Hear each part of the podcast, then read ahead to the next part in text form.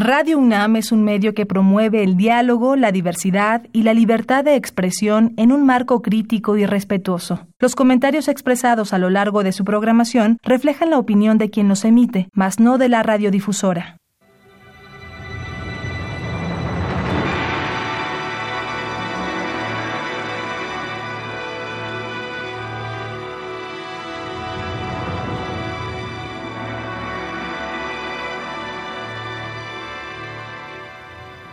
Radio Universidad Nacional Autónoma de México presenta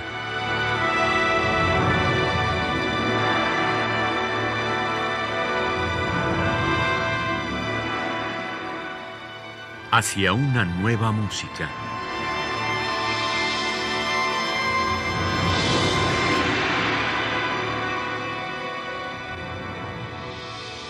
Programa a cargo de Ana Lara.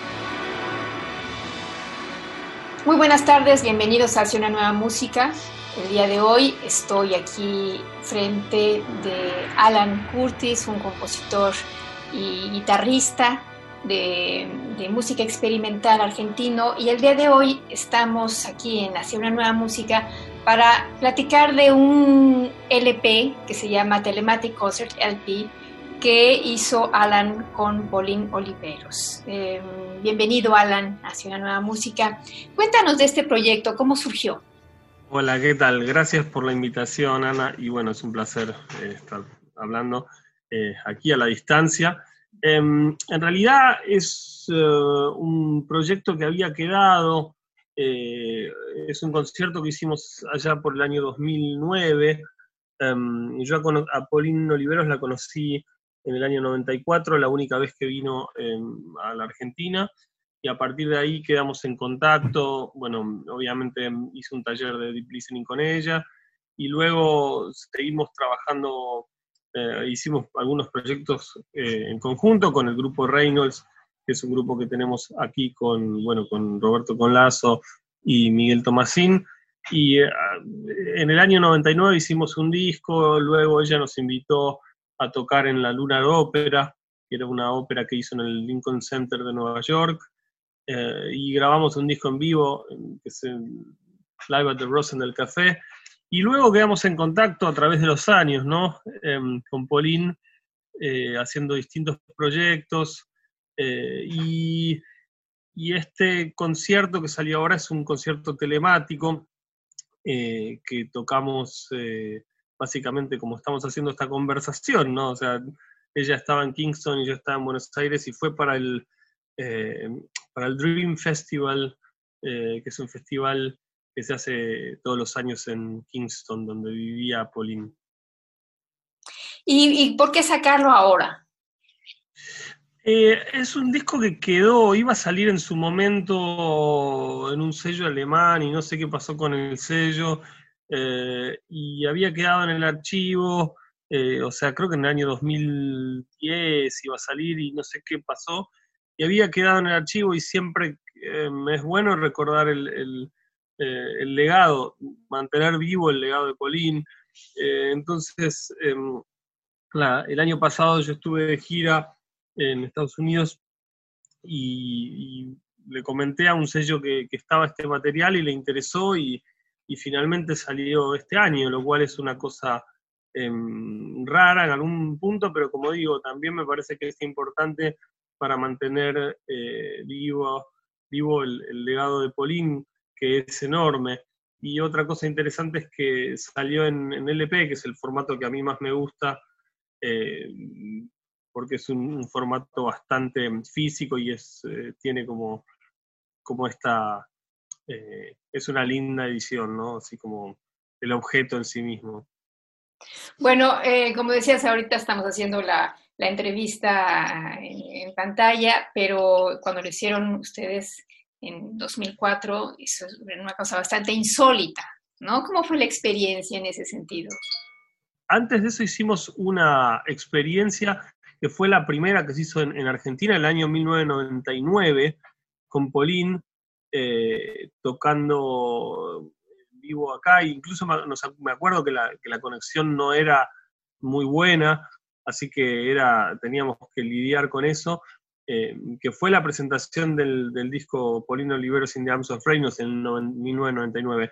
Pero esta del 2009 fue, mm, bueno, fue interesante, era como un, o sea, siempre está la cuestión de, de eh, el siendo que nosotros trabajamos con improvisación más que nada, eh, Pauline estaba tocando ese día con em, su acordeón y lo que se llama el, su Expanded Instrument System, que es, eh, era un sistema que tenía ella en el cual, em, aparte de tocar el acordeón con las, con, digamos, con las teclas y los botones, la botonera del, acordeón, disparaba sonidos electrónicos y era un, sonido, un, sistema que había desarrollado Pauline con una tecnología de allá y que lo usaba muy bien.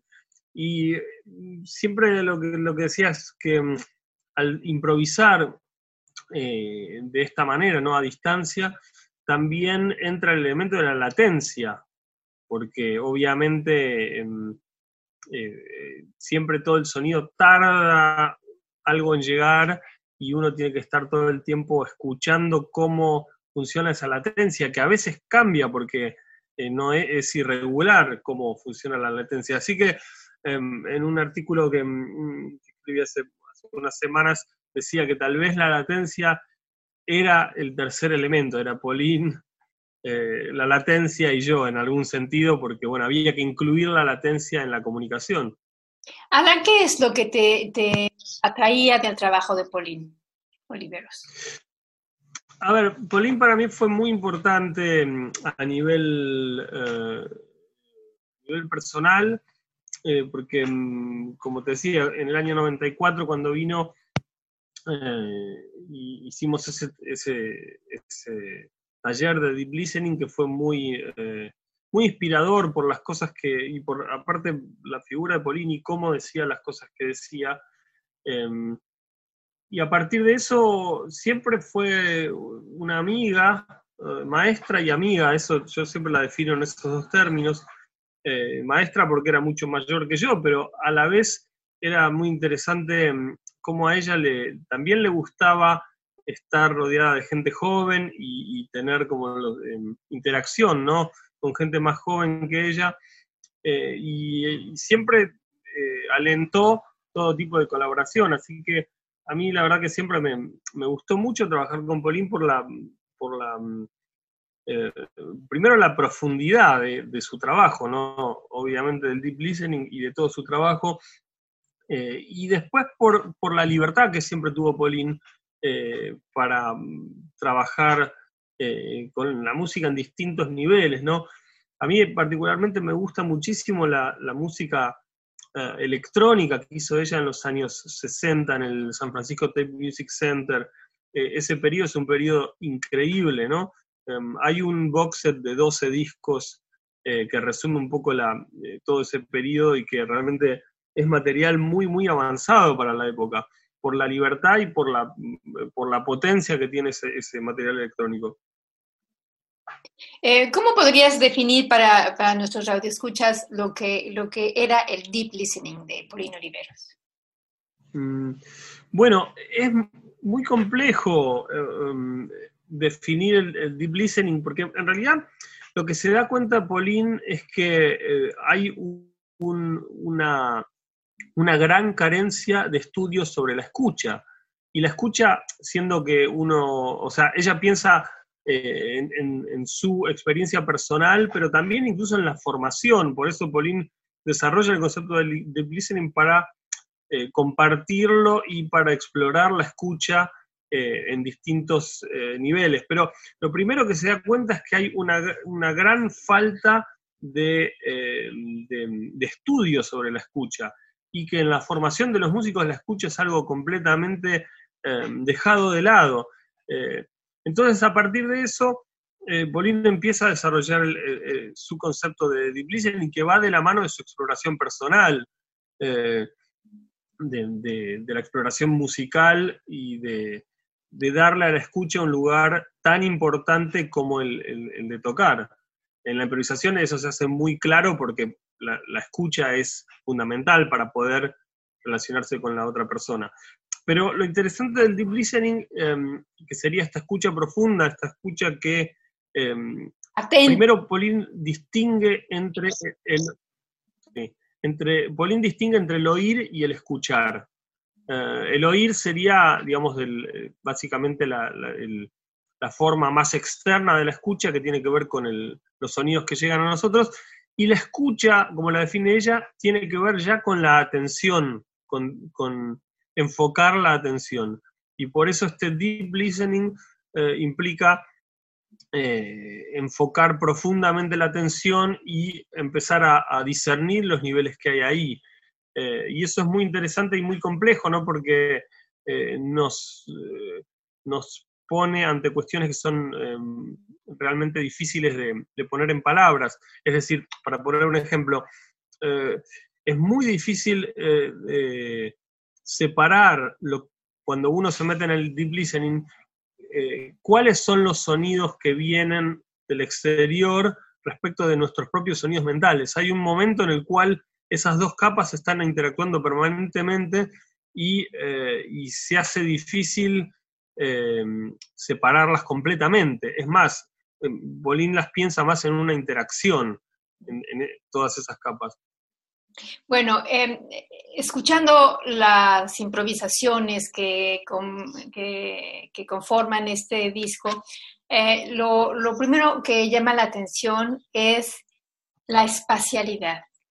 Es, una, es una música que, que, se imagina como en el espacio, no solamente por, por, la, por la profundidad, porque es como una especie de esfera, sino por las texturas que se manejan y los movimientos internos. Uno podría decir, si oyera y no escuchara, que es una música bastante, bastante plana, pero si uno pone atención, hay infinidad de sutilezas que están pasando adentro, ¿no? como estos movimientos este, de, los líquidos o los gases que, se mueven de una manera eh, orgánica. Cuéntanos de cómo, cómo trabajaban ustedes. ¿Se ponían de acuerdo? ¿Yo voy a hacer esto? ¿Va a durar tanto? ¿Cómo era?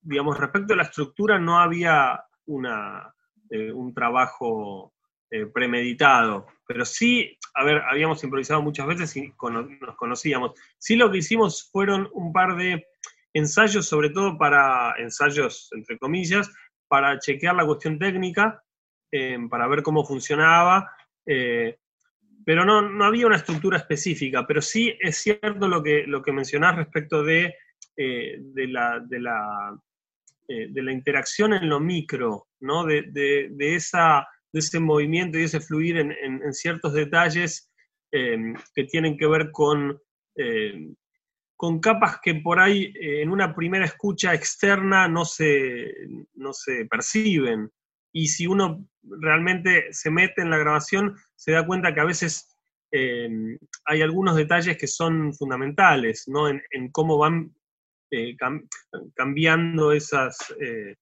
esas texturas. A lo que voy es, es una música que no trabaja desde un concepto eh, melódico, en, el sentido de, puede haber melodías, pero no es que uno tiene que hacer foco en el desarrollo melódico, sino más bien en, esa interacción microespacial, microsonora que decías, eh, y de, alguna manera propone una escucha diferente de, eh, la escucha, de la escucha que, propone la radio FM, para decir algo, ¿no? En el sentido de, que es, si uno está esperando la melodía y, el acompañamiento de la melodía, no pasa por ahí esa música. Eh, digamos, lo que propone esa música pasa por otro lado, pasa por esta, por esta interacción en lo micro, este, este trabajo de capas, y a veces en los detalles está lo, fundamental. Bueno, pues vamos a escuchar esta primera, pero ¿cómo le puedo llamar? ¿Esta ¿Es una pieza o es la primera improvisación? ¿Cómo le llamas tú? Sí, sí, no, no, no tenían nombre las piezas como tal, por eso le pusimos, bueno, Telematic Concert, que era la, es básicamente el, título del concierto. Así que es la Telematic Concert parte 1. Y en la interpretación están Pauline Oliveros y Alan Curtis.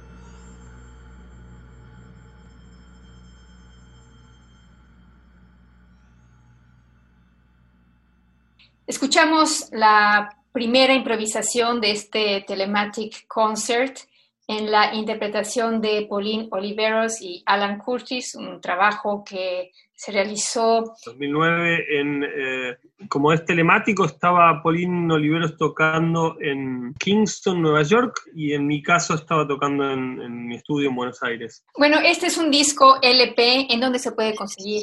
El disco fue sacado por un sello que se llama Splin Coffin, un sello norteamericano. Creo que lo más fácil si les interesa es ir a la página de Splin Coffin, splincoffin.com, con S-P-L-E-E-N-C-O-F-F-I-N.com. Esa es la página del, sello y ahí van a poder encontrar más información, incluso están fotos y está el material del disco, así que ahí se puede ver y hay algunos extractos del, disco. Pauline tiene muchos discos que ella sacó en LP y me parecía que era un formato interesante para eso. Eh, y sí, a nivel sonoro tiene una, profundidad el LP que, sobre todo en los, bajos, eh, que me parecía que era adecuado para, esta, para este concierto, ¿no? Eh, pero bueno, siempre está la versión digital, hoy o por hoy la versión digital siempre está de cualquier manera, así que siendo que en digital va a estar de cualquier manera, me parece que también es, es interesante tener, tener un objeto y aparte el disco propone esta instancia de, poner el disco, de tener que cambiar los lados, de sentarse a escuchar, no se propone algo que, a mí siempre me, parece que, es interesante. Eh, y, hay otro tema importante para mí que eh, es esta cuestión del girar, ¿no? de lo circular que tiene el disco, que uno podría pensar también como una suerte de mandala eh, sonoro, ¿no? que está girando todo el tiempo y que ese mandala está generando sonido. Digo, esa, esa instancia creo que es una instancia bastante eh, misteriosa y bastante interesante. Deep Listening a Composer's Sound Practice en inglés sería, eh, y si uno lo tuviera que traducir en, español, sería una, una práctica para el compositor, pero siendo que, bueno, hoy por hoy están todas estas cuestiones de el uso de género neutro, ¿no? para que no sea en masculino y en femenino, cambiamos el título, esto obviamente autorizado por mm, ION y por la Polino Libres Foundation, a, una mm, opción que sea más neutra. Entonces, en vez de una práctica para el compositor, que estaría en masculino, quedó eh, una práctica para la composición sonora. Gabriela de Mola, que es la editora, se, encargó de que no haya ninguna forma que estén en masculino plural, sino que estén en, más abierto, en más genérico. Que, tiene que ver también un poco con la búsqueda del feminismo, ¿no? Que, que Pauline básicamente fue gran propulsora de, la abogar por los derechos eh, de la mujer, sobre todo en un medio tan machista, que es algo que yo también pongo en el, en el prólogo, eh, que por suerte en estos últimos años ha, cambiado y esperemos que siga cambiando y que siga abriendo. Así que por eso también para mí es una, eh, una alegría poder estar hablando contigo y, que también que haya muchas más mujeres que tengan su espacio en la música. Eh, vamos a escuchar la segunda, la segunda parte de esta improvisación de este Telematic Concert. Paulino Oliveros está en el acordeón y con sus aditamentos electrónicos y Alan Curtis, con quien estamos platicando esta tarde, con su guitarra eléctrica sin cuerdas y sus otros aparatitos también electrónicos. Vamos a escuchar.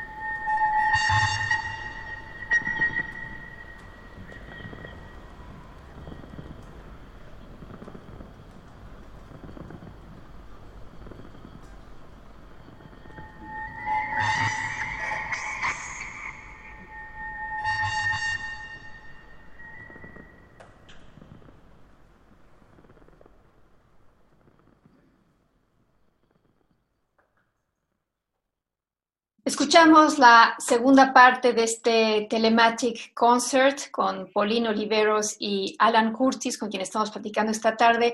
Este es un LP que salió muy recientemente y que ustedes pueden eh, encontrar seguramente en, Internet.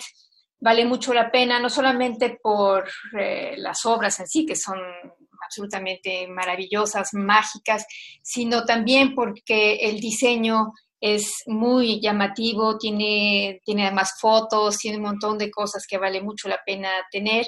Bueno, pues te agradezco muchísimo, Alan, que en primer lugar que me hayas contactado para poder hacer la presentación de este LP.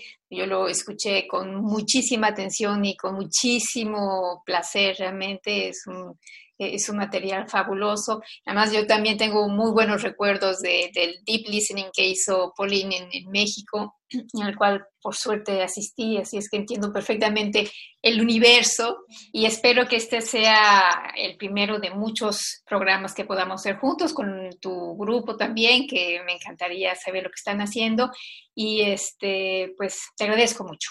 Muchas gracias y saludos para todos por allá. Esperamos eh, eh, pasar esta pandemia y vernos pronto. Y gracias a ustedes por haber estado con nosotros. En la producción estuvo Alejandra Gómez.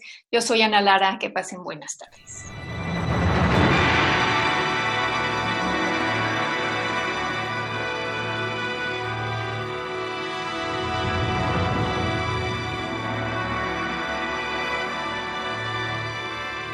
Radio Universidad Nacional Autónoma de México presentó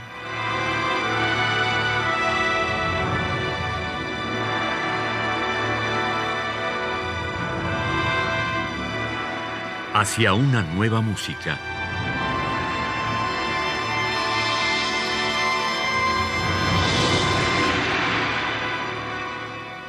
Programa a cargo de Ana Lara. Radio UNAM. Experiencia sonora.